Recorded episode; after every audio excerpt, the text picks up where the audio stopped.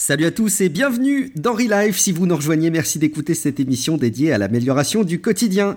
Les épisodes sont disponibles chaque mois et vous pourrez retrouver les liens vers les articles des sujets que nous allons aborder sur le site relifepodcast.com. Relife, ça s'écrit R-E-L-I-F-E. -E. Si c'est pas déjà fait, n'hésitez pas à ajouter l'émission à votre lecteur de podcast pour ne pas manquer les prochaines diffusions. Vous pouvez également nous suivre sur Twitter et Facebook. Bonne émission.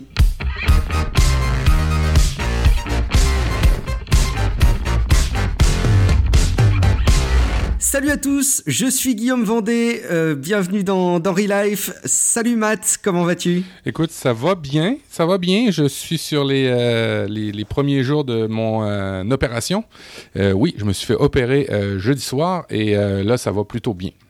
Très bien. Euh, bon, on a prévu un, un épisode de Relife euh, façon euh, euh, on réchauffe les restes parce que euh, je confesse de mon côté être en préparation d'un dossier, mais sur lequel je ne, je ne parviens pas à avancer beaucoup.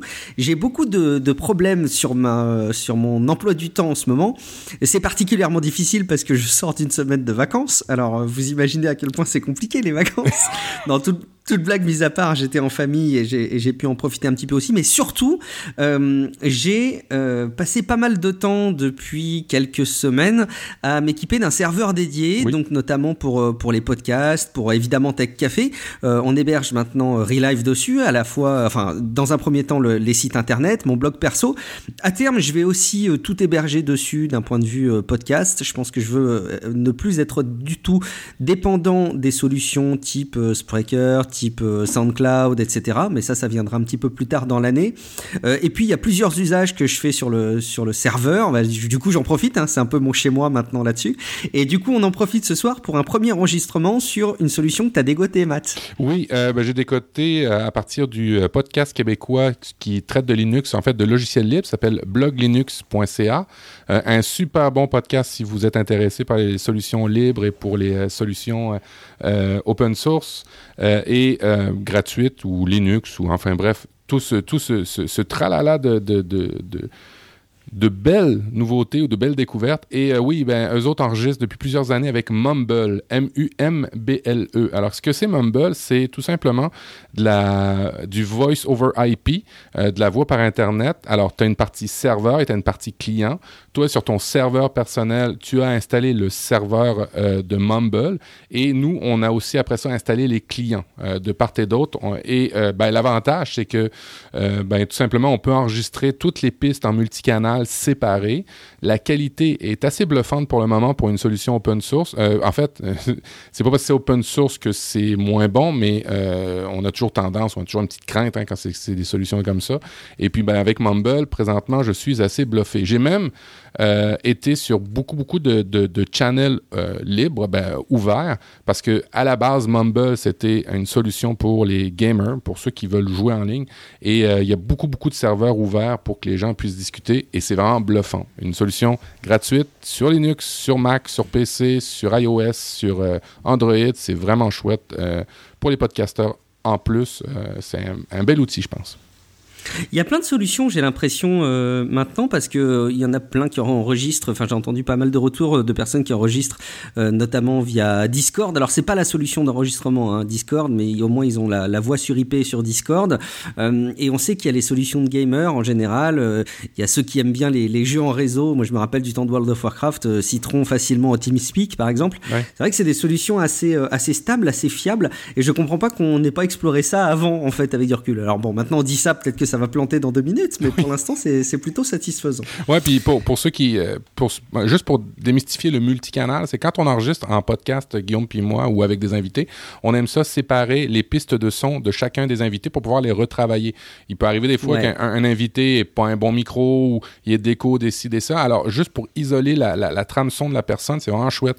Et Mumble permet l'enregistrement multicanal jusqu'à le nombre de personnes que tu vas avoir sur ton serveur ou la capacité de, de bande passante de ton serveur, ce qui est vraiment cool. D'ailleurs, on parle de ça, mais Zencaster offrait ça, mais à un forfait mensuel. C'était exactement la même chose. ouais, ouais. Mmh. Alors Zencaster, c'était toujours avec des, des, gros soucis de restitution. Ouais. Euh, J'ai échangé avec euh, My Chromebook, donc l'équipe du podcast là. C'est KB Show, ouais le CKB Show et euh, du coup ils avaient un petit décalage de, de, de, des deux pistes de son dans le dernier épisode qui m'a fait euh, euh, bah, sourire même si c'est évidemment pas, méchant à leur rencontre hein, mais ça m'a rappelé le temps que j'ai passé moi à l'époque avec Zencaster avec ce décalage de voix qui était vraiment pénible et, et c'est impossible à corriger facilement. C'est voilà il n'y avait pas de solution non plus parfaite de ce côté là on va voir ce que ça donne et évidemment on vous tiendra au courant des solutions qui, qui, se présentent à nous. Alors on va sortir un petit oui. peu de nos sujets euh, de coulisses de podcast, même si je pense qu'il y a une partie des gens qui nous écoutent qui est intéressée, mais les gens qui découvrent Relive doivent se demander où ils sont arrivés. euh, dans Relive, comme on vous l'a dit en pré-intro, on parle de l'amélioration du quotidien. On a des petits sujets dont on va vous parler dans, dans cette émission, mais quelques petits retours avant tout sur les précédentes émissions. Alors il y a Gontran, euh, GLX, hein, qui euh, est une personne qui a été assez peu présente ces Oui, derniers vrai. temps en Oui. ligne. Alors, il s'est expliqué. Hein. Je sais pas si tu as eu l'occasion Oui. d'écouter son, son dernier épisode. Oui, Donc, ça, euh, un, épisode, un épisode assez mélancolique, triste, je trouvais des fois. Non? Ouais, c'est vrai. Il y a un côté un peu, euh, un peu tristouille, mais euh, mais pas inintéressant du tout. Euh, et euh, il y a justement Gontran qui a même euh, réagi. ah, Peut-être qu'il a rattrapé plein de podcasts de retard, hein, mais il a réagi à, à deux deux points qu'on a abordés dans les précédentes émissions. Il y a d'une part un outil qu'il cite que, en fait, je confesse ne pas avoir connu avant. J'ai l'impression qu'il mentionnait le fait qu'on en avait parlé ou et peut-être que c'est une erreur de ma part, je l'avais complètement oublié.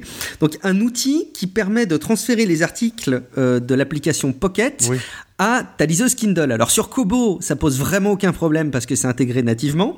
Sur Kindle d'Amazon, c'est beaucoup plus compliqué parce que Pocket n'est pas intégré et il faut passer par des par des solutions tierces. Alors on le rappelle peut-être pour ceux qui connaîtraient pas, mais euh, donc les Kobo et les Kindle, c'est ces liseuses à, à, à encre euh, euh, numérique, donc sur des écrans noirs et blancs qui sont très économes en énergie, qui sont censés restituer une bonne partie de de, de, de l'impression qu'on peut avoir quand on lit du papier. Et qui sont Et censés moins fatiguer les yeux pour la lecture. Absolument. Euh, je, je pense vraiment que c'est le cas hein, Oui. d'ailleurs. Enfin moi je, je me fatigue pas du tout à lire sur euh, sur Kindle. J'ai même tendance à facilement m'endormir comme quand je lis sur papier. donc, euh. Et Pocket de l'autre côté c'est une application que vous pouvez installer euh, à peu près partout. Hein, elle est dispo sur toutes les bonnes crèmeries qui va vous permettre de sauvegarder un article. C'est-à-dire que quand vous tombez sur un site web, que ce soit un article de blog, un article euh, d'un site d'actualité, euh, une recette de cuisine, que sais-je, vous pouvez très bien la lire sur le coup, perdre votre temps, euh, être déconcentré et ou l'enregistrer sur Pocket et donc le lire à tête reposée un peu plus tard. Mais évidemment, quand on fait ça, on le lit sur euh, les, appareils qu'on a habituellement, les tablettes, les ordinateurs, les smartphones. Et si on veut le lire sur liseuse, donc je disais pour Kobo, c'est hyper euh, intuitif. Sur Kindle, donc Gontran mentionne le fait qu'il y a le service qui s'appelle p2k.co, donc les, trois lettres chiffres, hein, p2k. .co et euh, bah, c'est gratuit, on peut transférer quotidiennement des articles sur Kindle, donc merci beaucoup Gontran. Moi je l'ai installé, ça marche très bien. Et puis euh, tu avais parlé de About, euh, non, tu avais parlé de Admi, qui était ce service qui permet de rajouter en gros tous les liens vers tes réseaux sociaux sur une page assez sexy. Et il mentionnait juste le- le- l'alternative, a priori, qui lui semblait plus connue, about.me. Donc voilà, si jamais vous souhaitez vous créer une espèce de carte d'identité de tous vos sites web et, et réseaux sociaux en ligne, bah, vous avez le choix maintenant entre about.me et ad.me. Et admi, pardon. Tu te sers toujours, euh, Matt, de ce service-là? Ben, moi, en tant que tel, j'ai mon, euh, j'ai mon site personnel. Alors, c'est pas vraiment euh, le, cas d'usage que je peux, je peux en faire, mais pour des, des professionnels qui veulent avoir une carte de visite assez simple, à- et qui veulent peut-être séparer le, professionnel de, du, personnel, ouais, ça peut être chouette. Mais non, moi, je l'utilise pas, mais je trouve ça vraiment cool comme façon de faire, comme espèce de carte postale où tu as beaucoup plus le contrôle qu'exemple une page perso sur Facebook ou des choses comme ça, je trouve. Ouais, tout à fait, tout à fait. On va rebondir euh, sur euh, assez arbitrairement hein, sur mon actu perso euh, pour euh, essayer de, de découvrir tous les deux un sujet. Je pense qu'on va pas découvrir des choses complètement révolutionnaires, mais qui vont peut-être continuer euh, de, de compléter un petit peu notre vision qu'on a de, de l'apprentissage, du développement personnel ensemble. Matt, euh, juste revenir sur le fait que euh, donc l'installation d'un serveur dédié, euh, j'ai mis les mains dans le cambouis. hein. J'ai installé Oui. ma distribution Linux dessus. J'ai paramétré mon pare-feu, j'ai installé pour les connaisseurs Apache, qui est le logiciel qui permet de, faire tourner des sites web, réinstaller WordPress, migrer des sites web. Enfin voilà, j'ai fait, j'ai mis vraiment les mains dans le cambouis. Je pense honnêtement que c'est pas forcément donné à tout le monde. Moi, j'ai la chance d'avoir appris ça pendant mes études. Je craignais un peu d'avoir perdu ces connaissances-là, et en fait, c'est comme le vélo, ça, revient très très vite. Et j'ai été surpris, malgré le temps que j'y ai passé, euh, du fait que ça a été très vite pour moi de, de migrer mes sites web et, et, de, et de paramétrer ce, ce, serveur dédié. Mais je me faisais la réflexion que, au-delà de ça, mes études euh, sur donc en informatique, j'ai fait un, un, IUT d'informatique, euh, et moi, ça m'a appris énormément de choses euh, pas que sur l'informatique. C'est-à-dire que ça m'a appris à être assez autodidacte parce que j'ai appris dans ces études-là à euh, être capable de découvrir un nouveau langage. C'est-à-dire que, en gros, euh, c'était l'époque où j'apprenais euh, du C, du C++, du Java, qui sont des langages de programmation pour faire des, des, des programmes. Hein. Mhm. Mais j'ai été capable, durant ces études, d'intégrer le fait que cet apprentissage me servirait quel que soit le langage que je pourrais être amené à aborder demain. si c'est un nouveau langage ou quelque chose que je dois arriver à, à comprendre sur la base d'un développement passé. Enfin voilà, ça, ça permet d'être assez assez euh, euh, polyvalent et d'avoir cette capacité euh, d'auto-apprentissage et d'être assez, comment on dit, c'est quoi le terme déjà? Autodidacte Autodidacte, merci Matt, je l'avais sur le bout de la langue depuis tout à l'heure. Mais du coup, ça m'a servi pas que dans l'informatique, euh, je pense que ça m'a servi dans plein de domaines. Évidemment, c'est plus facile quand c'est dans la technologie, mais euh, c'est valable aussi sur pas mal d'aspects, je pense. Il euh, n'y a pas que l'informatique hein, qui permet ça, mais je pense que c'est une vertu qui m'a pas mal servi. Et je suis tombé sur un article qui m'a beaucoup plu, que je vous mets évidemment dans, dans les notes de l'émission, vous, vous trouverez ça en lien, qui est en anglais, donc ce sera évidemment plus difficile si jamais vous digérez pas du tout l'anglais, mais euh, je vais essayer de vous en donner un petit peu la substance et puis peut-être de te faire réagir, Matt, sur, euh, sur cet aspect-là. Euh, dans, une, dans un premier temps, dans cet article, euh, l'auteur décrit la manière dont on apprend et, et la manière dont on apprend à l'école, euh, a, dont on apprend en formation, dont on apprend de manière générale. Oui. Et c'est vrai que la manière dont c'est, je sais pas si c'est pareil chez toi, si tu vas le constater aussi à ton niveau, mais la manière dont on apprend de manière générale les choses, c'est on explique qu'il existe des solutions, on explique qu'il y a des problèmes euh, qui peuvent être résolus par ces solutions et on te dit bah tiens applique la solution au problème. Je sais pas si c'est cette vision là que tu as euh, euh, toi de, l'éducation, de la manière dont on nous apprend les choses. C'est évidemment très réducteur, mais moi ça rejoint assez bien ce que je pense avoir eu comme méthode d'apprentissage durant mon école de manière générale. Euh, oui, ça ressemble à ça. Euh, justement, j'en discutais avec un, collègue dernièrement et toutes ces nouvelles écoles où ils apprennent avec des tablettes, des ordinateurs tôt, tôt, tôt dans la jeunesse, euh, finalement, ils apprennent toujours de la même manière, sauf qu'ils ils, ils passent beaucoup plus de temps sur des logiciels pour arriver à faire leur, leur rapport, leur présentation et leurs choses comme ça. Puis on trouvait que c'était quand même une belle perte de temps d'essayer d'apprendre à PowerPoint à des enfants pour faire une présentation de 4-5 pages. Alors que dans le fond, euh, l'essentiel, c'est d'aller chercher l'information puis de trouver l'information. Le logiciel était comme un peu trivial. Et euh, je trouve ici, dans les, dans les formations qu'on a pour les jeunes euh, qui commencent avec l'informatique ou qui commencent à l'apprentissage, on apporte une nouvelle couche de présentation, mais on va pas au fond des choses sur comment aller chercher l'information. Typiquement, euh, tu vois, mon fils avait une espèce de petite présentation à faire sur l'Allemagne. Et euh, ben, je me suis assis à côté de lui, j'ai mis le Google Assistant, puis à chaque fois qu'on discutait, je disais Hey Google, dis-moi la population d'Allemagne. Hey Google, dis-moi la population de ci, de ça, ou, des, caractéristiques du pays. Mais tu vois, c'était une autre façon de chercher. Euh, et euh, je pense que c'était c'est un peu ça qu'il faudra qu'il faudra euh, qu'il faudra voir dans l'avenir pour apprendre à apprendre. Ben, je crois que tu mets vraiment le doigt dessus. Euh, on s'est pas concerté, hein, parce qu'on n'a pas parlé de cet article avant, euh, sauf si tu l'avais lu aussi, mais euh, non. enfin, ce qui est toujours possible. Mais tu mets vraiment le doigt dessus. Euh, c'est vrai que c'est rare qu'on ait eu un prof qui arrive en classe. Là encore, pour reprendre une analogie euh, un, un, un, tant soit peu technophile, quoique, mais c'est valable aussi pour plein d'autres domaines. Hein, euh, c'est rare qu'on ait eu un prof qui arrive en classe et qui dise débrouillez-vous pour construire un site internet pour demain. Boum, il sort de la classe. Enfin, tu vois, ça n'est jamais arrivé. Mais c'est valable pour tout. Hein. C'est valable pour dire, euh, euh, tenez, demain vous devez me rendre une toile de peinture peinte à, l'huile, quoi. Enfin, de peinture à l'huile. Ce n'est jamais arrivé. Ou alors un mécanicien qui vous, a, enfin, en étude de, mécanique, qui vous dirait, bah tiens, demain vous devez changer un filtre à huile. Débrouillez-vous pour savoir comment faire. il repart. C'est vrai que ça n'arrive jamais comme ça, quoi. c'est plutôt on t'explique pas à pas comment comment faire ça euh, sous l'angle solution, problème et application de la, solution au problème. Et du coup, l'auteur explique que c'est bien tout le problème, c'est que la manière dont on apprend vraiment, c'est plutôt voici un problème, euh, tu essaies de trouver une solution. Est-ce que cette solution a marché? Oui, bon bah tant mieux, tu as appris euh, quelque chose. Et si ça n'a pas fonctionné, eh ben tu trouves une autre solution et tu fais ça en cycle jusqu'à ce que tu trouves une bonne solution. Mais finalement, la simple démarche de rechercher des solutions par toi-même euh, fait que c'est en fait comme ça qu'on apprend vraiment. Exact, exactement et, j'y crois beaucoup et c'est assez, euh, c'est assez, je pense, dans la continuité de ce qu'on disait dans les précédents épisodes, Matt, où on disait que euh, Relife, Nip Life de son temps, c'était des outils pour nous où euh, on se force à creuser des sujets pour en parler, euh, mais ce qui du coup nous fait apprendre des choses. Et je pense que c'est vrai dans les podcasts en général, c'est vrai quand on anime un site web, mais c'est vrai pour plein, plein, plein de choses, je pense. écoute, je vais, je vais partager une autre tranche de vie. il y a deux semaines, je pense, j'ai essayé de te demander, ben, en fait, j'ai pas essayé je t'ai demandé de m'acheter un livre en format euh, numérique euh, qui s'appelle Digital, emploi et compétences, Terre nouvelle, droit devant. Euh, c'est une interview qui est faite avec deux hommes d'affaires de, français, le président de Dell, je pense, et puis Manpower. pas je pense, c'est ça. et il y a trois paragraphes que je que j'ai surlignés dans le texte et qui sont vraiment à propos par rapport à ce que tu viens de dire. Est-ce que tu me permets de les lire?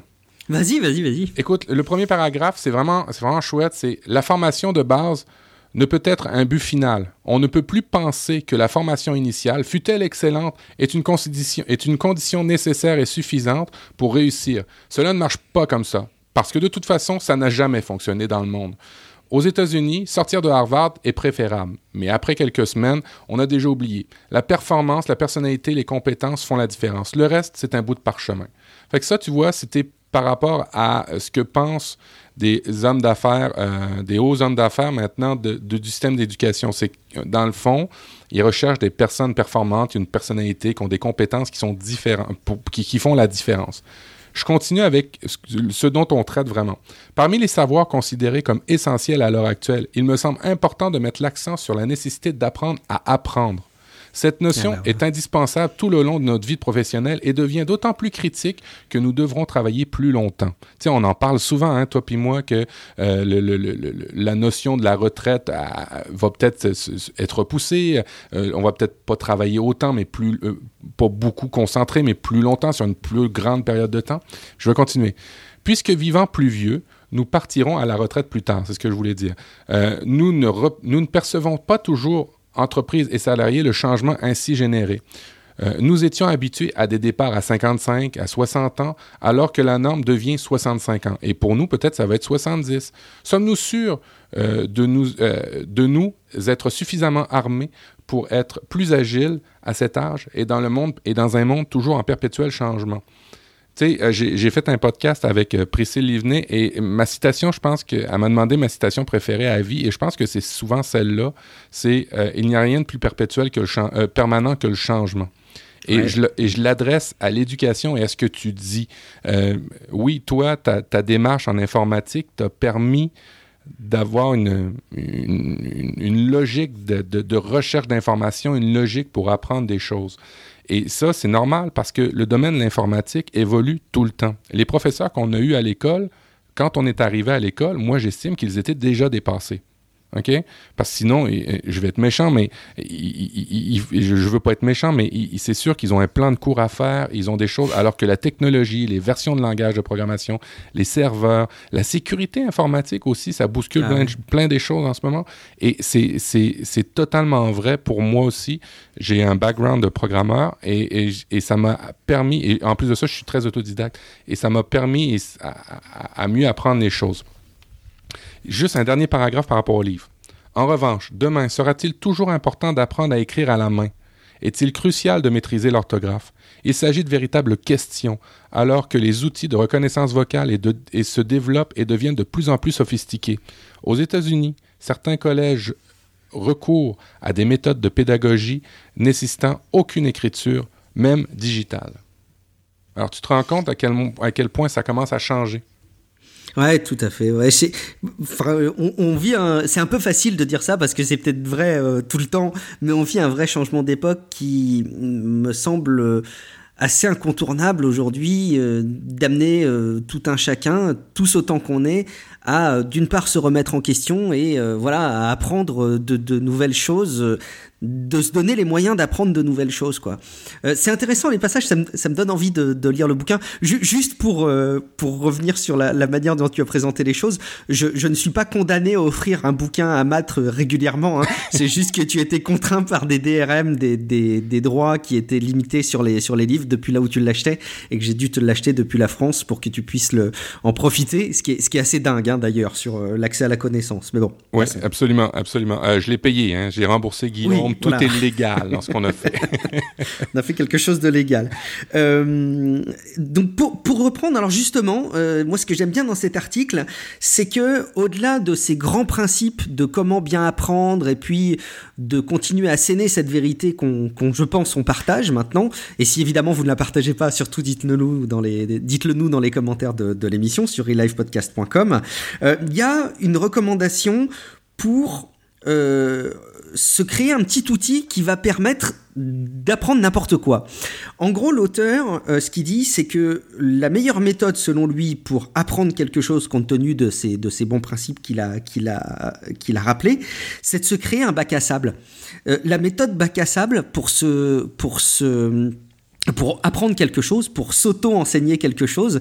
Et pour lui, la meilleure méthode est, celle qui fonctionnera à coup sûr euh, et à chaque fois. Et d'une certaine manière, je pense que, en tout cas, les premiers épisodes de Nip Life, mais, mais même les épisodes maintenant du podcast euh, Relife sont euh, cette illustration de ce un bac à sable, c'est un terrain d'expérimentation et c'est un petit peu cet enseignant qui vous dit pour demain faites-moi ceci, euh, faites-moi un site web par exemple et qui part. Et eh ben là euh, c'est vous qui allez pouvoir euh, vous créer votre terrain de jeu et, votre bac à sable. Alors comment créer un bon bac à sable? Alors quelques indications. D'une part, il faut que ce soit quelque chose qui soit très peu coûteux, voire gratuit, pour comme ça, vous n'avez pas euh, moyen de reporter à plus tard le fait de vous lancer dans l'apprentissage et de, vous construire votre bac à sable. Il doit avoir de faibles implications. Il doit, il doit générer de faibles implications pour qu'on soit pas euh, en train de craindre, voilà, d'être craintif euh, en, cas d'échec si jamais on n'y arrive pas, ou même craintif de, de montrer ce bac à sable, de le partager, parce qu'on va voir que ça a une implication énorme. Et c'est d'ailleurs le troisième point. ce bac à sable, il doit être public pour qu'on puisse montrer notre travail euh, aux autres. Pour moi, un podcast est d'ailleurs un, bac à sable parfait, je trouve. Il est très peu coûteux, euh, il a de faibles implications et euh, il, est, il est public, mais comme peut l'être d'ailleurs un blog. Alors d'ailleurs, quelques exemples, hein. si vous voulez vous lancer dans le développement et apprendre euh, des, des, langages de programmation, on peut se créer des comptes sur GitHub, Heroku ou Stack Exchange. Enfin voilà, il y a plein d'outils de, de, de, partage autour de, de, la programmation. Pour l'écriture, un blog personnel hébergé sur WordPress, Medium ou Squarespace. Il y a évidemment plein d'autres outils. Hein. Là, c'est quelques références parfaitement américaines ou euh, mondiales, mais il y en a, y en a plein d'autres. Hein. En photographie, bon, ben, vous vous équipez évidemment de votre appareil photo, mais d'un compte Instagram. Aujourd'hui, la puissance d'un compte Instagram pour quelqu'un qui veut développer la photographie est, énorme, mais c'est pas le seul outil. Euh, pour faire du design, une application telle que Sketch, et puis un compte sur Dribble euh, qui s'écrit avec 3B pour les pour ceux qui ne, qui ne connaissent pas l'outil. et puis pour le marketing, par exemple, ça pourrait être euh, un blog ou un site d'info qui est hébergé là encore sur WordPress et puis qu'on peut essayer de, faire grandir. Voilà, ça c'est. mais, ça, c'est sur l'aspect numérique. Dans l'aspect physique, il y a quand même euh, d'autres. Euh, les sociétés maintenant bien organisées vous offrent des, des, solutions. Je regarde, euh, chez nous, on a des jardins publics dans, lesquels on peut, à très faible coût, je pense que c'est 20 dollars pour l'année au complet, cultiver, expérimenter dans des jardins des, des, nouveaux légumes, des nouvelles semences, des cuisines, des cuisines, des espèces de cuisine sociales pour apprendre à cuisiner des nouvelles, des nouvelles recettes, des nouvelles choses. Bref, il y a beaucoup maintenant, et en France aussi, ça existe, hein, ces choses-là, d'endroits où expérimenter physiquement de nouvelles compétences. Euh, c'est inclus maintenant dans, les services publics qu'on paye. Il suffit juste de, s'informer. Il y a beaucoup, beaucoup, beaucoup de choses comme ça que vous pouvez faire en dehors de l'informatique. T'as as, entièrement raison. L'axe un peu technologique qui transparaît dans ces définitions-là, je pense, est un axe qui vise à dire que ça rend très public les choses. En gros, il y a une capacité de partage énorme. Je pense par exemple typiquement aux musiciens. Euh, je pense qu'effectivement le, musicien qui veut bah, apprendre la musique ou, s'améliorer, euh, il peut effectivement s'inscrire à un club de musique, etc. Mais il y a moins ce côté... Euh, euh, facile d'accès parce qu'il y a quand même la démarche de se rendre physiquement et, de s'abonner et de voilà de de, s'investir humainement euh, et il n'y a pas cette vertu de partage mondial que peut avoir par exemple un compte sur euh, SoundCloud ou, d'ailleurs encore une fois un blog. donc, enfin c'est, je, te rejoins à 100%. C'est d'ailleurs quelque chose que j'avais en, fil rouge en, en lisant l'article, c'est de me dire que c'était valable sur plein d'autres sujets, de d'ailleurs qui pouvaient ne pas être technologiques, mais c'est vrai que ça s'y prête bien pour le côté partage public, quoi. Mm.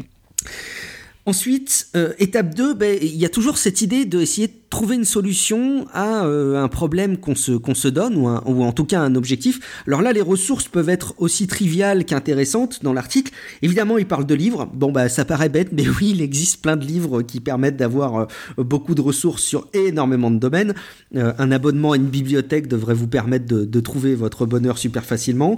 des blogs et des ressources en ligne, en veux-tu, en voilà. Est-ce nécessaire de dire qu'en tapant simplement sur Google comment faire ceci ou comment apprendre cela comment être meilleur à ceci ou cela, bah, vous allez trouver évidemment énormément de, ressources. Euh, il y a aussi les, enseignements en ligne et les, les MOOC, les massives euh, online, euh, je sais plus quoi, courses là. J'ai toujours trouvé bizarre ce terme-là. L'acronyme est très bizarre. En gros, c'est des espèces de, de, stages en ligne qu'on peut faire avec des, exercices pratiques pour partager avec des pairs l'apprentissage. Et puis, euh, bon, une, ressource énorme, tiens, ça va vous dire quelque de prendre des notes. Alors, on va pas revenir dessus, on a fait beaucoup d'épisodes de, de, Nip Life et de Relive sur la prise de notes. Et on continuera à le faire, bien entendu, mais là encore, c'est clé dans, ce, dans cette histoire d'apprentissage. Et puis voilà, euh, l'étape 3, ça va être euh, d'implémenter dans ce bac à sable, d'améliorer les choses, de le travailler et de s'entraîner euh, toujours en se donnant des, objectifs qui sont euh, réalistes et qui sont réalisables et, évidemment euh, mesurables, et très rapidement d'avoir des feedbacks, c'est-à-dire de partager. Je connais énormément de personnes, même dans mon entourage euh, proche, hein, euh, qui veulent s'améliorer en musique, qui font de la musique, qui font des montages par exemple, qui font des, enregistrements qui sont bons ou pas bons, n'est pas le débat, mais qui ont peur de le faire écouter. Euh, D'autres qui font des dessins, de la peinture, mais qui n'osent pas les montrer parce qu'ils ont peur de ce feedback. Je pense que c'est là où on a une clé absolue, c'est dans le partage. Vraiment, si vous vous lancez dans quelque chose, si vous voulez vous améliorer dans quelque chose, je ne peux que vous encourager à partager. Tiens, pourquoi pas, là encore, partagez-le nous hein, sur, euh, sur relifepodcast.com ou, auprès de Matt ou, de moi-même. Euh, venez nous voir sur les réseaux sociaux et puis eh ben, partagez-nous ce que vous faites pour qu'on le, pour qu'éventuellement on le relaie et qu'on le fasse connaître. Et puis ben, qu'on puisse vous donner des, des, retours. Alors les retours sont pas toujours positifs. Hein. On, on, quand on livre son travail en public, tout le monde n'est pas toujours bienveillant. Mais le but c'est aussi de, de faire preuve de discernement et puis de pouvoir arbitrer par rapport à ces retours et de savoir écouter un petit peu les critiques qui sont constructives. Voilà la méthode un peu bac à sable. Il y a d'autres articles hein, qui tournent autour de l'apprentissage que je prendrai le temps d'aller consulter. Je vous ferai des retours s'ils sont intéressants. Euh, voilà, je sais pas si tu as appris quelque chose, Matt, ou ça t'a permis de formaliser des choses que tu savais déjà, ou si tu as des, remarques par rapport à cet article? Ben, ben, je remarque, euh, je remarque euh, notamment que la communauté des podcasteurs, en fait, dans les podcasts, vous avez aussi beaucoup, beaucoup de, très bonnes ressources pour vous former sur des choses, sur des sujets. Euh, YouTube aussi, c'est, je pense, c'est le premier type de, de recherche où on fait dans, YouTube, c'est comment faire quelque chose. Les, les, la clé de recherche, là, je pense, c'est une des une des deux choses les plus recherchées, c'est pour apprendre à faire des choses sur YouTube, justement. Oui, les ressources n'ont jamais été autant disponibles que maintenant. Euh, et euh, il y a aussi les moyens de, comme disait Guillaume, de valider ce qu'on comprend maintenant avec des forums qui vous aident, euh, des, des, groupes de, de, de, suivi que vous pouvez vous faire avec vos, des communautés internes. exemple, typiquement, si vous nous écoutez, vous faites un petit peu partie de notre, vous faites partie de notre communauté et c'est une communauté de pratique sur le développement personnel, sur l'amélioration du quotidien, et ainsi de suite. Fait que vous pouvez aussi très bien partir un podcast sur un sujet que vous ne connaissez pas et apprendre avec ça. Et c'est vraiment maintenant assez facile de pouvoir le faire. Fait oui, ça valide beaucoup, beaucoup de choses. D'ailleurs, si vous voulez vous faire un podcast gratuit, maintenant, l'application Anchor, depuis il y a deux semaines un peu maintenant, vous pouvez faire des podcasts illimités, hébergés, sans que ça vous coûte absolument rien. Alors, pour ceux qui veulent apprendre, c'est un bon moyen pour, pour, pour apprendre des podcasts. Évidemment, petit clin d'œil, si vous voulez un guide pour faire un podcast professionnel, vous allez sur l'école du podcast.com, puis vous allez vous trouver des guides. Ça fait euh, placement de produits, mais OK, on va, y, C'était même pas préparé en plus. non, mais vraiment, hein. enfin, je dis pas ça de manière ironique, c'était pas préparé, mais tu as tout à fait raison. Euh, il y, euh, y, a toutes sortes de moyens maintenant accessibles en ligne pour vous, vous, vous améliorer ou apprendre des choses. Mais c'est vrai que l'aspect gratuit est important, ou en tout cas, l'aspect qui coûte pas cher est important. Je m'explique. Présentement, euh, j'essaie de m'améliorer sur tous les services d'Amazon euh, AWS. Euh, pour la petite histoire, Amazon ne fait pas juste vendre des livres. il y a tous un pan de l'entreprise qui est maintenant assez énorme et qui rapporte beaucoup, beaucoup à Amazon, qui est le service info, infonuagique, cloud. typiquement, il permet d'avoir des serveurs comme Guillaume le fait. Je ne sais pas si c'est sur Amazon, mais c'est l'équivalent, j'imagine. non, je crois pas. Ouais. Non. non, c'est chez online.net pour info, voilà. Et, Amazon a très bien compris, il y a euh, une, pléthore de services chez Amazon, euh, au-delà de 200 services euh, qu'on peut ajouter. Alors, ça va des services de, stockage, ça va des services de site web, ça va des services de, de moteurs de recherche, il y a toutes sortes de services. Et ils ont très, très bien compris le fait que les gens veulent expérimenter. quand vous créez un compte sur Amazon, vous avez toujours, au début de chacun des services, plusieurs mois gratuits, plusieurs mois d'utilisation facile ou à peu de frais. Et euh, en fait, euh, L'industrie l'avait très très bien compris. Vous pouvez utiliser plein de logiciels très coûteux euh, sans forcément toujours les payer. Ça aussi, c'est une autre façon d'apprendre. Hein. Les, versions gratuites d'essais de, logiciels, ça peut des fois aussi très bien faire la job pour l'apprentissage. ça, moi, je l'expérimente beaucoup. Mais l'important, il faut que ça soit gratuit parce que la minute qu'on tombe sur des choses qui vont coûter de l'argent, on est plus craintif, on n'ose pas, on n'essaye pas et on sait très bien qu'on apprend beaucoup par les erreurs. Et euh, si on ne permet pas l'erreur dans la vie en général, pas juste en informatique, ben on n'a pas tendance à vouloir apprendre ou à vouloir expérimenter. Tu parlais de, encore. Est-ce qu'il y a dans la version gratuite encore ce, segment audio qui était présent à la fin sur la version gratuite précédente? Alors, la publicité, euh, ce que j'en ai compris, euh, est seulement quand on le pousse en format réel podcast. Quand on, on reste dans l'univers Anchor, tu n'as pas la publicité à la fin. D'accord, bon bah c'est un bon point. Euh, rendez-vous sur encore.fm pour en savoir plus. Euh, Matt, toi aussi, tu avais mis un, article dans les notes de l'émission qui, m'intéresse particulièrement, euh, qui est pas directement lié à, l'apprentissage, donc je vais pas chercher à faire une transition savante là où c'est pas possible d'en faire. mais tu abordais, l'article abordait l'équilibre du travail et de la vie perso à l'ère numérique. Oui, ben en fait c'est une étude qui a été faite, une grande étude de plusieurs milliers de, personnes qui a été faite sur huit ans. Euh, au Canada de 2008 à 2016 euh, sur les usages et la technologie euh, versus ben, la vie professionnelle et ainsi de suite. C'est purement canadien, mais il y a beaucoup de concepts que vous allez pouvoir vous transférer, vous transposer avec la Suisse, la Belgique, la France. Il n'y a aucun, aucun problème à ça. Vous allez probablement vous reconnaître. dans l'étude qui a été faite, on se rend compte que, évidemment, les gens sont de plus en plus connectés depuis les, depuis les dernières années. Ça, c'est clairement ça. On se rend compte aussi je vais dire des, des, des, des, vérités de la police, de la, de la police, euh, mais euh, vous allez comprendre que c'est quand même assez intéressant de voir ça en et mettre ça en perspective. Alors, les Canadiens, depuis les dix dernières années, ben, consomment de plus en plus d'Internet évidemment, ont de plus en plus de, de, de, téléphones et sont de plus en plus connectés. Et on se rend compte que 66 euh, pour, 68% des Canadiens se disent satisfaits euh, dans leur équilibre travail-vie avec euh, ces outils-là et, la technologie. par rapport à 2008, c'est une perte de 10 points. ce qui fait que en espace de, presque 10 ans maintenant, on a perdu 10 points de, de, satisfaction face aux technologies par rapport à la cohabitation travail-vie. Hein, c'est vraiment, euh, tu as un téléphone du bureau, tu fais des emails du bureau à la maison, tu n'es pas payé pour, ou tu perds du temps euh, de famille avec ça. Euh, les gens, ils commencent, à, ils commencent à avoir une espèce de prise de conscience. Ce qui est très drôle, c'est que l'écart est resté le même entre les hommes et les femmes. Alors, si on disait que c'est plus les femmes qui ont remarqué ça, non, c'est égal. Les hommes et les femmes au Canada ont remarqué cette différence-là, ou cette perte de qualité de vie avec les outils du bureau qui arrivent à la maison indirectement. Hein. Euh, on sait que c'est pas parce qu'on est euh, freelancer, qu'on travaille à son compte ou qu'on est un employé d'une entreprise qu'on n'a pas tendance à aller regarder ses emails du bureau. Hein. C'est une tare qu'on a un peu tous. Fait qu'on s'en rend compte.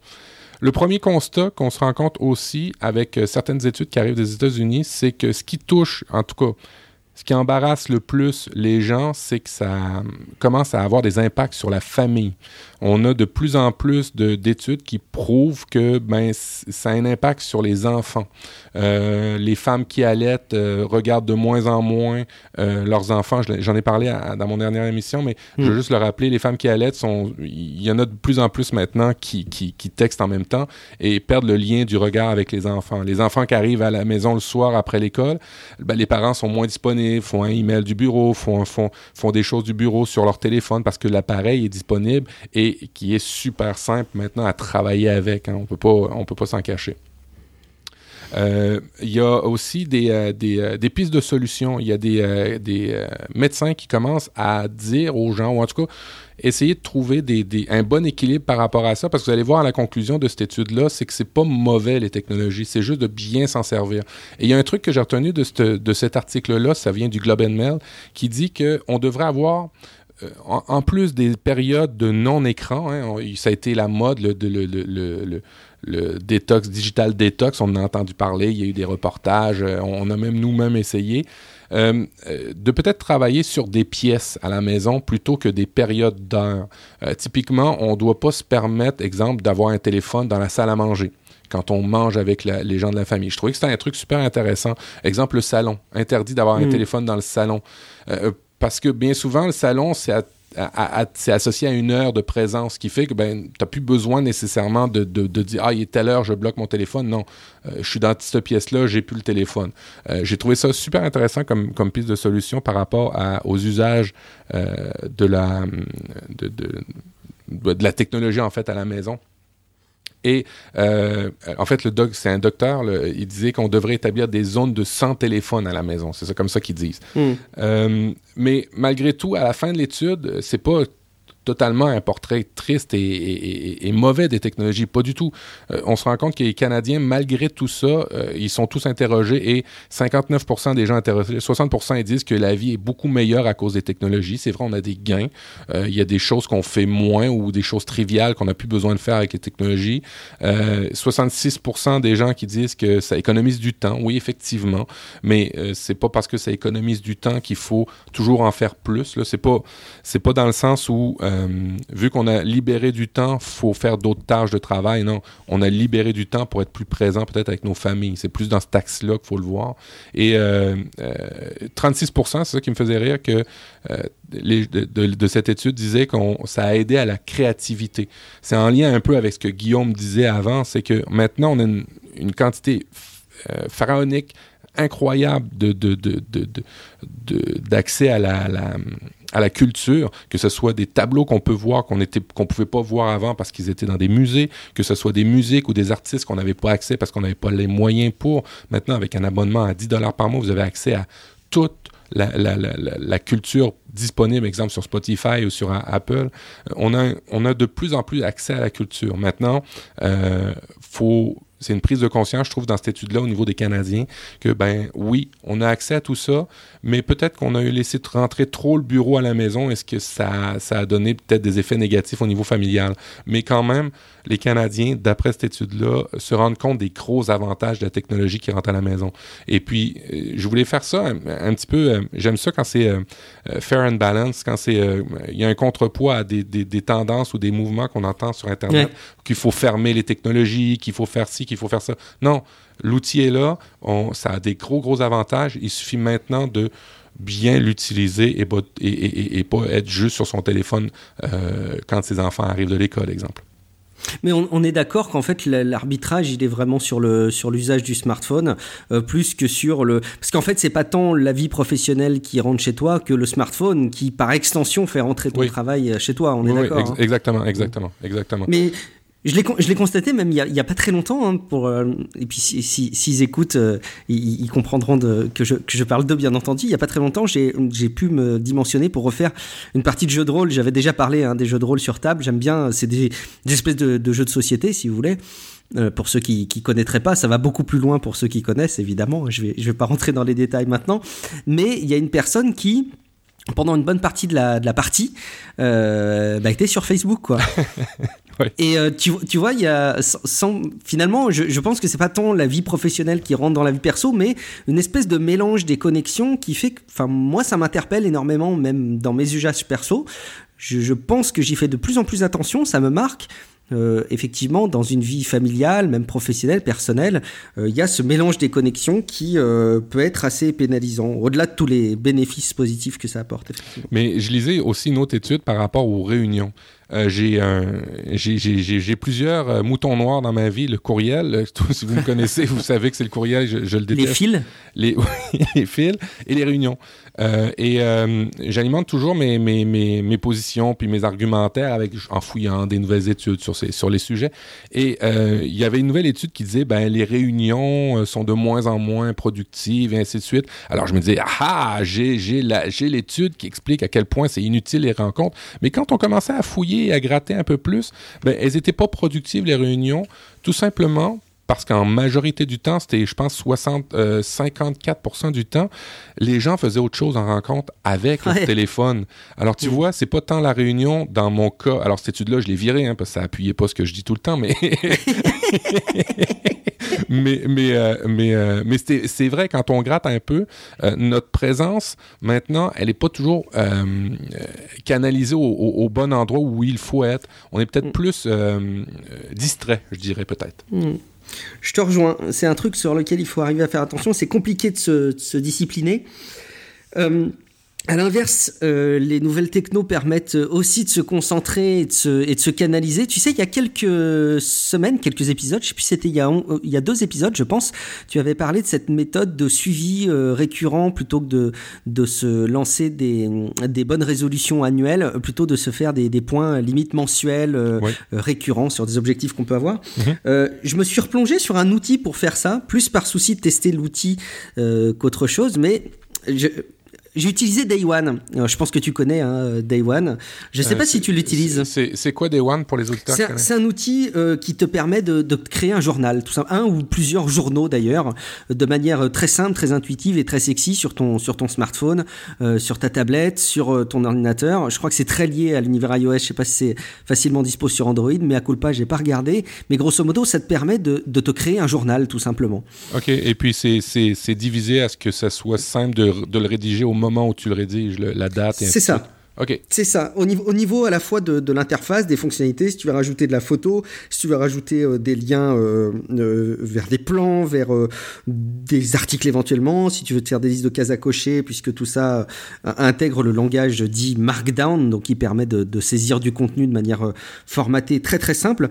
Et euh, ça fait très longtemps que je vois passer Day One à plusieurs reprises. Et il y a plusieurs personnes qui tournent autour de notre entourage euh, podcastique, Matt qui l'utilise, qui l'encense. Alors évidemment, je vais parler de Bertrand Soulier, je vais parler euh, de Thibaut. Thibaut, ouais mais qui eux deux en parlent euh, beaucoup mieux que moi évidemment donc j'ai mis euh, des liens vers des articles euh, où ils expliquent leurs usages et c'est évidemment que quelques articles parce qu'ils en ont parlé à plusieurs reprises de Day One et du coup je me suis plongé dans l'exercice parce que j'avais une vraie réserve de me dire quelle est la plus-value d'un Evernote d'un Note ou de n'importe quelle application de notes telle que OneNote etc et eh ben tu vois, à l'usage, je me rends compte que c'est effectivement très intéressant, cette fonctionnalité indescriptible de l'application qui te permet de te concentrer sur ce que tu vas dire. C'est pas technologique, hein, euh, c'est de l'ordre du design, de l'ergonomie, de la réflexion même, je pense, de la manière de présenter l'application dans ses usages, et ça te permet de te, focaliser. Donc tu vois, je trouve ça intéressant. Je comptais parler un petit peu du fait que j'utilisais petit à petit Day One et que j'y prenais plaisir, mais de dire que la technologie a aussi ses avantages de pouvoir nous canaliser dans euh, bah voilà, certaines tâches. Et donc, le fait de se concentrer sur euh, euh, un suivi de vie ou un suivi d'une activité en particulier, bah, des applications comme Day One peuvent bien faire le job. c'est gratuit. Vous irez regarder. Il y a des liens vers des articles dans les notes de l'émission, bien entendu. C'est disponible sur, sur Android en passant. Eh ben, excellent. Eh ben, parfait. Tu vois, je, je n'ai plus la culpabilité que j'avais tout à l'heure sujet. Parfait. Euh, autre sujet, tiens, dans la continuité des, outils qui nous permettent euh, de, se, de se concentrer, de s'améliorer le, le, quotidien, il y a Pixiel sur Twitter qui nous a mentionné avec, alors elle nous a mentionné Guillaume Vendée, prof du web, donc là 20 euh, sur 20, mais on lui rajoute aussi des points bonus parce qu'elle a mis, euh, il ou elle a mis euh, des hashtags Relife et Lifehack qui disaient, donc j'ai pas testé deux applications, mais je trouve les concepts de ces apps intéressantes pour le développement personnel. Il y a notre ami Mika, Michael Paquet, qui a répondu en disant qu'il parlait, il, utilisait parfois Forest comme un compteur Pomodoro, donc c'est une des deux applications qui sont mentionnées. Et l'autre application, c'est Sleeptown sur là encore iOS, je ne sais pas si elle est sur, euh, sur Android, euh, qui est une application qui vous permet de créer une habitation au moment où vous vous couchez si jamais vous respectez l'horaire que vous avez défini et si jamais vous dormez jusqu'à l'heure qui a été définie. Donc c'est une application que vous lancez euh, un peu à la dernière minute le soir avant d'aller vous coucher. Et puis bah, si vous avez tout simplement laissé cette application au premier plan tourner au moment où vous vous couchez jusqu'à votre réveil, bah, vous avez une habitation qui se construit et qui va jusqu'à construire un petit quartier, une petite ville. Évidemment, si jamais vous le faites pas, ben, il n'y a pas de bâtiment de construit et, ils peuvent, ils peuvent être, être détruits du coup. J'ai testé, Matt, parce que en plus c'est pas donné, c'est 2 euros et quelques, je crois, donc c'est vraiment le truc pour te motiver à, dormir. Donc l'interface est vachement sympa, c'est très bien pensé. Là encore, c'est dans la continuité de ce qu'on disait, à savoir que c'est un outil euh, technologique qui nous permet de nous concentrer sur, sur une tâche mais j'y suis pas arrivé une seule soirée de la semaine. C'est un truc de fou. Je me rends compte que j'ai un vrai problème. Non pas de sommeil, parce qu'une fois que je dors, c'est très très rare les nuits où je, je dors pas toute la nuit euh, de manière très très agréable, très très complète. Mais alors par contre, le fait de lâcher prise le soir et de m'endormir, je me rends compte c'est un challenge que je ne parviens toujours pas à relever, quoi. Impossible pour moi. C'est perpétuel moi aussi avec les technologies d'essayer de moins les utiliser. C'est un combat de tout instant. Je te dirais que j'y arrive quand même assez bien avec la chambre. Euh, je je euh, bon, pour la petite histoire, je, je, je, recharge mes choses, mes appareils en dehors de la chambre, à un endroit fermé où je peux pas y avoir accès. Ça. Mm. Fait que ça, ça, fait la différence. Euh, aussi, ben, j'utilise pas mon téléphone comme réveil. Ça aussi, ça fait toute la différence. Euh, j'ai un vrai réveil. En fait, j'ai un vrai réveil, c'est pas vrai. J'ai le Xiaomi Mi Band 2 que tu avais ou que tu utilisais à l'époque, qui fait un petit réveil discret sur le poignet qui fait vraiment super bien le travail quand vous êtes deux dans un lit. C'est-à-dire que vous, vous êtes réveillé, mais pas votre conjoint. C'est vraiment chouette. Fait c'est des petits trucs comme ça que j'ai, avec le fil du temps, j'ai essayé. Euh, et puis évidemment, ben, j'ai juste ma liseuse euh, sur ma table de chevet le plus possible. Euh, essayer de faire de moins en moins de tablettes. Mais c'est un combat de tout instant. Même de ne pas utiliser mon téléphone pendant 3-4 heures aussi, c'est un combat de tout instant. faut les applications dont tu mentionnes, il y a aussi Forest euh, qui a l'air vraiment chouette pour, euh, euh, pour, pour, un autre usage. En fait, c'est de la, on appelle ça de la gamification de, de, de, d'objectifs, dans le fond qui est vraiment bien bien fait. Les interfaces sont vraiment chouettes, mais ça passe pas par une application, hein. ça passe avant par la, la, volonté. Et euh, ça, euh, quand on est éternellement sur Internet comme toi et moi, ben, il faut en avoir doublement parce qu'il y a tellement de gens intéressants qui essayent d'échanger avec nous, qui nous envoient des articles, on fait des podcasts, on a des retours, on est vraiment, vraiment ultra stimulé. Et c'est euh, des fois ultra difficile pour vrai de, de, de se couper de tout ça. Mais il faudrait faire plus. Ouais, on va, on va se donner une fois de plus le vœu pieux de dire qu'on va changer les choses. Le, tu vois, le, le, fait de ne pas recharger nos appareils dans la chambre, je, crois que je serais incapable de faire ce lâcher prise au moment où je te parle. Donc, euh, c'est difficile quand même. Euh, deux, trois petites, euh, deux, trois petits clins d'œil aussi, des petites news. A des bonus en vrac que j'avais notés qui peuvent intéresser notamment les créateurs de contenu au travers d'une newsletter que je reçois, que je trouve toujours bien. Je crois que je l'avais déjà mentionné, Recommando. donc, l'auteur cite une base de données d'émojis emojis qu'on peut rechercher avec des mots-clés, avec des tendances, etc. donc vous pourrez aller regarder sur, sur cette base de données, ça peut être intéressant. pour ceux qui aiment les bandes annonces de films qui sont suffisamment cinéphiles pour se, pour s'enchaîner ça, il y a le site trailernight.com, donc night pas la nuit, mais N-I-T-E.com, qui est grosso modo un site, vous le lancez et boum, il vous enchaîne des bandes annonces. peut-être d'ailleurs mieux que, que YouTube pour aller regarder vos bandes annonces. YouTube qui va peut-être vous, vous, vous, amener à aller consulter moult vidéos que vous n'auriez pas voulu consulter au départ. Trailer Night est peut-être pas mal pour les cinéphiles. Et, une petite pause, les, bandes annonces au cinéma, euh, ici, l'autre fois je suis arrivé, le, la séance était à 21h et le film a vraiment commencé à 21h45. On s'est ah tapé 45 minutes de bande annonce et de publicité. Et de pub. Et oui. Et pourtant, on a payé notre siège, hein, puis c'est pas donné en plus le popcorn et le, la liqueur, le, soda, c'est vraiment pas donné. Et on s'est tapé 45 minutes. Est-ce que vous avez le même problème chez vous en Europe? Ah oui, ça fait des années que j'avais constaté effectivement l'expérience ciné est difficile pour moi. Pour certains films sur très grand écran, c'est génial, mais euh, voilà, je pense que je suis un peu trop associable pour apprécier le fait d'être derrière, devant et entouré de gens pendant que je regarde un film. Le prix est très important, je trouve. Ça devient euh, croissant. Hein. Là, il faut il faut compter euh, ouais, il faut compter 13 euh, euros pour une place maintenant désormais, euh, sans, sans, popcorn. Hein. Est-ce que vous avez, ouais.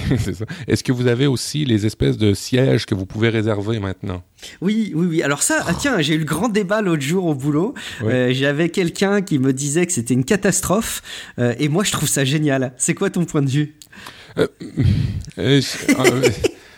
mon, point de vue, mon point de vue, c'est que je comprends l'aspect commercial. C'est vraiment une démarche commerciale de dire on va, on va donner une expérience. Euh, euh, parce que maintenant, là, c'est plus tant la qualité que, que de, produits que les gens recherchent, c'est l'expérience de produit que les gens recherchent. Fait que, fait que, le cinéma a bien compris ça et on essaye d'avoir des expériences qui sont différentes. Alors, on a commencé avec du 3D, des lunettes. Mais moi, j'ai des lunettes. Alors, mettre des lunettes par-dessus des lunettes, c'est un bordel. C'est chiant. Euh, après ça, on a une espèce de siège qui avait une espèce des, des, retours euh, haptiques en dessous qui arrivaient avec du son différent, des salles avec des meilleurs, du meilleur son.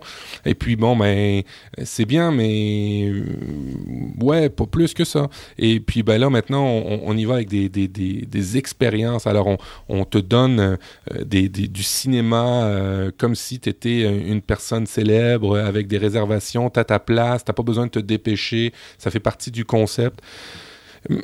Est-ce que j'ai une opinion là-dessus? Euh, mon opinion, c'est qu'on s'est tous équipés dans nos maisons de télévision de plus en plus gigantesques et euh, on a de plus en plus de, de création de production qui arrivent directement avant même le cinéma dans nos télés. Genre, Je mm. parle de Netflix, je parle de Prime, euh, je parle de choses comme ça. on a de plus en plus de choix, c'est bien. Mais euh, je, t'avoue bien candidement que je vais de moins en moins au cinéma, moi personnellement. Alors, ils essayent d'avoir des expériences différentes, mais ça me rejoint toujours pas. Et le fait qu'ils ajoutent ces choses-là, pour moi, ça fait juste augmenter la facture et ça fait juste ben, m'éloigner de plus en plus du cinéma finalement. Ouais, je suis d'accord avec toi. Je, te rejoins à 100%. Sur le coup de la réservation des places, c'est quand même intéressant quand euh, on a compris qu'il y avait trois quarts d'heure de pub et de bande-annonce avant un film pour réserver ta place et être sûr d'être bien placé, mais de ah ne pas te les taper, tu vois. Ouais, tellement. Bonne idée. Allez, euh, encore un dernier petit, petit truc euh, pour euh, juste la, la, personne, encore une fois, qui rédige cette newsletter. Je trouvais ça cool aussi lorsqu'elle trouve une, une, citation qui, qui l'intéresse, qui l'inspire, qu'elle trouve vraiment intéressante. Elle la met en, en fond d'écran de son smartphone. elle le met dans les notes, elle le met en grosse typo, elle en fait une copie d'écran et boum, elle le met en, en fond d'écran. Je trouvais ça rigolo aussi comme, comme démarche. D'ailleurs, si vous aimez les bonnes citations, euh, maintenant, euh, Productive You, vous avez une belle citation par jour si vous êtes abonné à son groupe Facebook. Alors, euh, profitez-en, il y en a des savoureuses tous les matins. Très bien, très bien. Ça donnerait presque envie de retourner sur Facebook. Euh, un petit mot peut-être, Matt, tu avais noté, ça m'intrigue beaucoup parce qu'en plus, je le confesse, je n'ai pas encore lu l'article, la réponse à toutes les questions qui serait une combinaison de chiffres assez curieuse, qui n'est pas quand même sans évoquer certains repères temporels pour moi, mais euh, tu peux nous dire ce que c'est que la réponse à toutes ces questions? Alors, la réponse à, toutes les questions, c'est un petit article, là, pas très très long. Je, je, je, commence à m'amuser à faire plein de petits articles pas très très longs. Ça vous dure euh, peut-être un 5 minutes de lecture, gros maximum. Et la réponse à toutes les questions, ben, c'est une référence à un film bien connu, à un livre bien connu. Euh, pour moi, la réponse à toutes les questions, c'est 60-24-7. Euh, je je souffre euh, d'une maladie qui beaucoup d'autres ont, c'est de faire ça vite. faut tout aille vite, de répondre vite. Quand quelqu'un me pose une question, faut que j'ai la réponse. Quand quelqu'un me demande mon ah, opinion, faut que j'ai une opinion. Euh, je, dois toujours, dans l'instantanéité du moment, répondre. Et euh, j'ai commencé à investiguer, là, à, réfléchir par rapport à ça, et j'ai découvert que c'était la peur euh, qui me rongeait, moi. Euh, la peur ben, de ne pas avoir la réponse, c'est sûr, de paraître incompétent, la peur de paraître lent, la peur de ralentir un projet parce que j'ai pas donné ma réponse tout de suite. Il y a du FOMO là-dedans, non? C'est-à-dire. Ah, euh, le, le, Fear of missing out, non? Il n'y a pas ça un peu? Ouais, ben en fait, ça l'a alimenté, mais je l'avais, je l'ai toujours eu. Je me rappelle très bien. Euh, j'ai travaillé sept ans comme architecte paysagiste dans une pépinière et mon patron à l'époque me disait Mathieu, il y a telle cliente à aller voir pour un plan d'architecture que j'étais déjà parti. Je savais même pas ah c'était quoi le nom de la cliente, je savais même pas c'était où, mais j'étais déjà parti. Bon, certains appellent ça un trouble d'apprentissage, certains appellent ça un trouble. Euh, il y a toutes sortes de troubles. Maintenant, il y a des mots, on, on est capable de catégoriser tout bien bien mais reste que quand même, j'ai identifié mon, mon, mon, mot. Il euh, faut que j'essaie de trouver des solutions qui s'adaptent à moi pour être mieux ou en tout cas améliorer euh, mon fonctionnement. Et euh, ben, la théorie du... Il y, a plusieurs théories, hein, je pense que c'est... On avait même déjà parlé dans Nip Life à l'époque, euh, la théorie du deux jours, euh, deux, mois, deux semaines, deux mois, chaque décision que vous prenez, le, le, 20, le 2-2-2, de, de, de, faire attention quand vous prenez une décision, quel impact ça aura dans deux jours, quel impact ça aura dans deux, deux, deux semaines et deux mois. Et euh, moi, c'est plus dans la réponse. Euh, la réponse à quelqu'un euh, ou la réponse à une action, la réponse à une opinion, la réponse à un projet. le 60-24-7, c'est quoi? C'est, je décompose ça ainsi. 60 minutes, 24 heures, 7 jours. Est-ce que mon interlocuteur a besoin d'une réponse rapide? C'est rarement le cas hein, dans la vie en général. C'est très, très rare qu'une personne te pose une question puis qu'elle a besoin dans l'instant présent, à part si vous êtes sur le Titanic et qu'il faut sauter dans un bateau pour survivre. Euh, tu veux y aller ou pas? Oui. c'est ça. Cette technique ne fonctionne pas. Mais pour le reste du temps, ça va bien fonctionner. Euh, c'est de vous donner, accordez-vous un 60 minutes avant de répondre pour réfléchir. Euh, et, et, si vous n'avez pas trouvé, accordez-vous un 24 heures et un 7 jours. Vous voyez un peu l'idée de ça.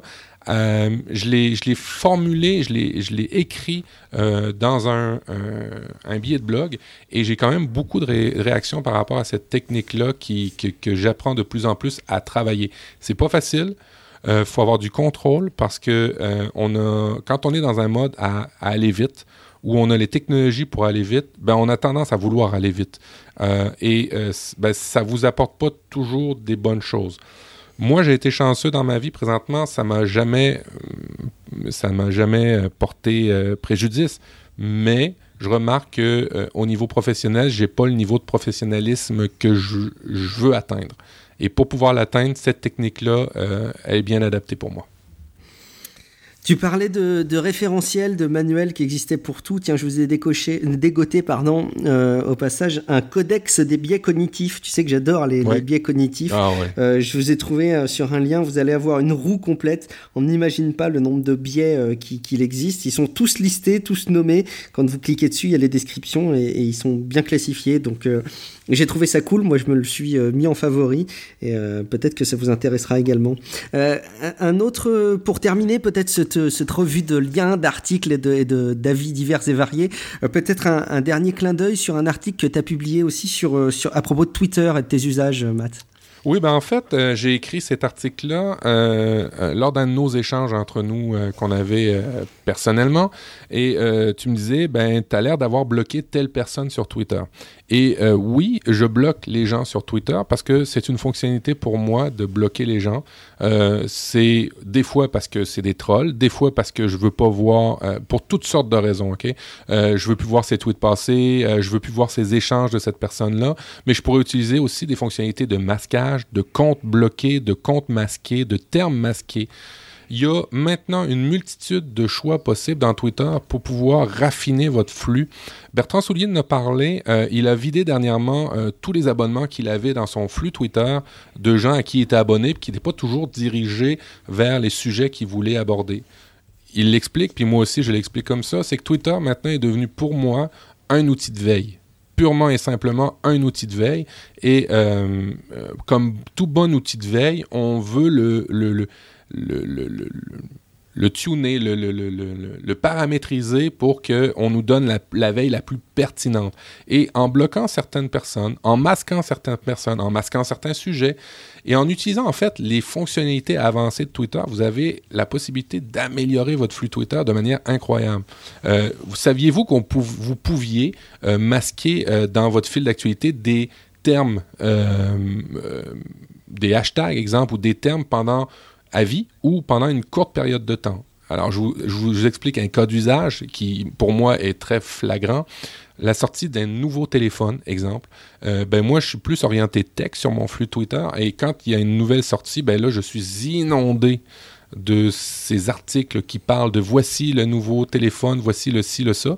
Et euh, ben, en bout de ligne, j'aime bien, j'aime beaucoup plus les articles qui ont du recul que des articles qui m'annoncent quelque chose. Parce que bien souvent, ils m'annoncent rien. Je le savais déjà qu'il y avait la nouvelle sortie du téléphone. Ça fait juste euh, polluer mon fil Twitter. Alors, euh, j'utilise des fonctionnalités de masquage, de masquage temporaire. Alors, typiquement, quand le iPhone X est sorti, ben, j'ai été sur le site de Apple et je savais très bien que les articles des journalistes n'auraient pas encore assez de recul sur l'iPhone X pour m'apprendre quelque chose d'intéressant. Alors, je l'ai masqué iPhone X dans mon fil Twitter pendant, exemple, une semaine. Et après ça, c'est réapparu. Et là, j'ai pu profiter d'une veille un peu plus pertinente pour moi. Alors, ça s'applique pour des sujets, ça s'applique pour des personnes. Hein. Des fois, il y a des personnes euh, que votre entourage vont retweeter, que vous voulez rien savoir de cette personne-là parce que euh, pas pertinente, parce que c'est d'un autre sujet ou une autre, un autre, euh, un autre euh, sujet, tout simplement. Alors, vous pouvez utiliser ces, ces fonctions-là fonctions avancées de Twitter qui font vraiment très bien le travail. Et en passant, euh, ça fait des années que j'ai pas utilisé un, un client tiers de Twitter. J'essaye pourtant, mais j'en trouve pas un mieux que celui de Twitter officiel. Euh, celui qui est fait par Twitter est quand même relativement ouais. bien. Hmm.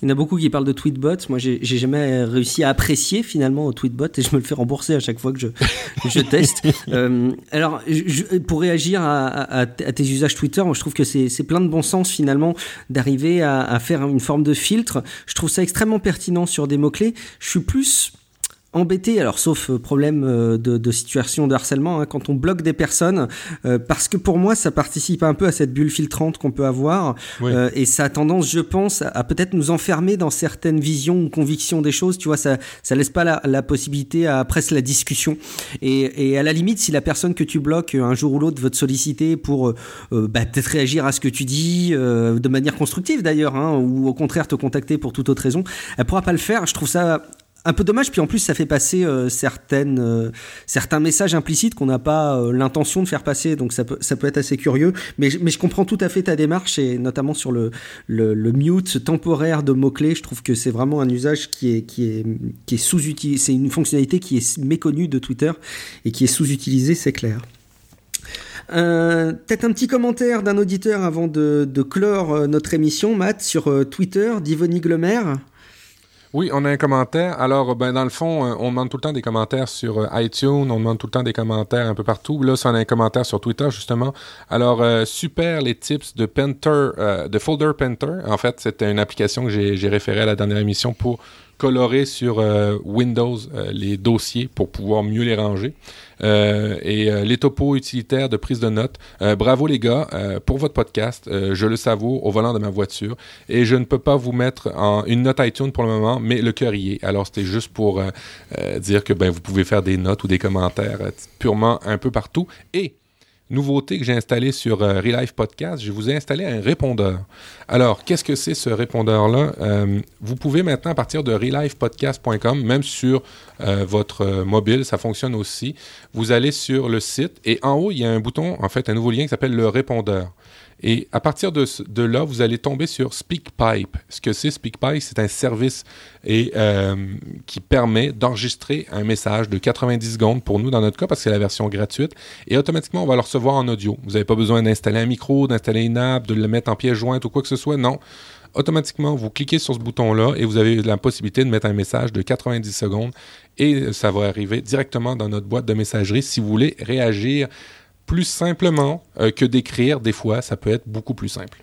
Ah bah, je trouve ça cool. Je pense qu'on devrait même le mettre euh, en tête, le lien euh, vers le répondeur en, tête ou en bas des notes de, des émissions. Je trouve que ce serait, ce serait top aussi.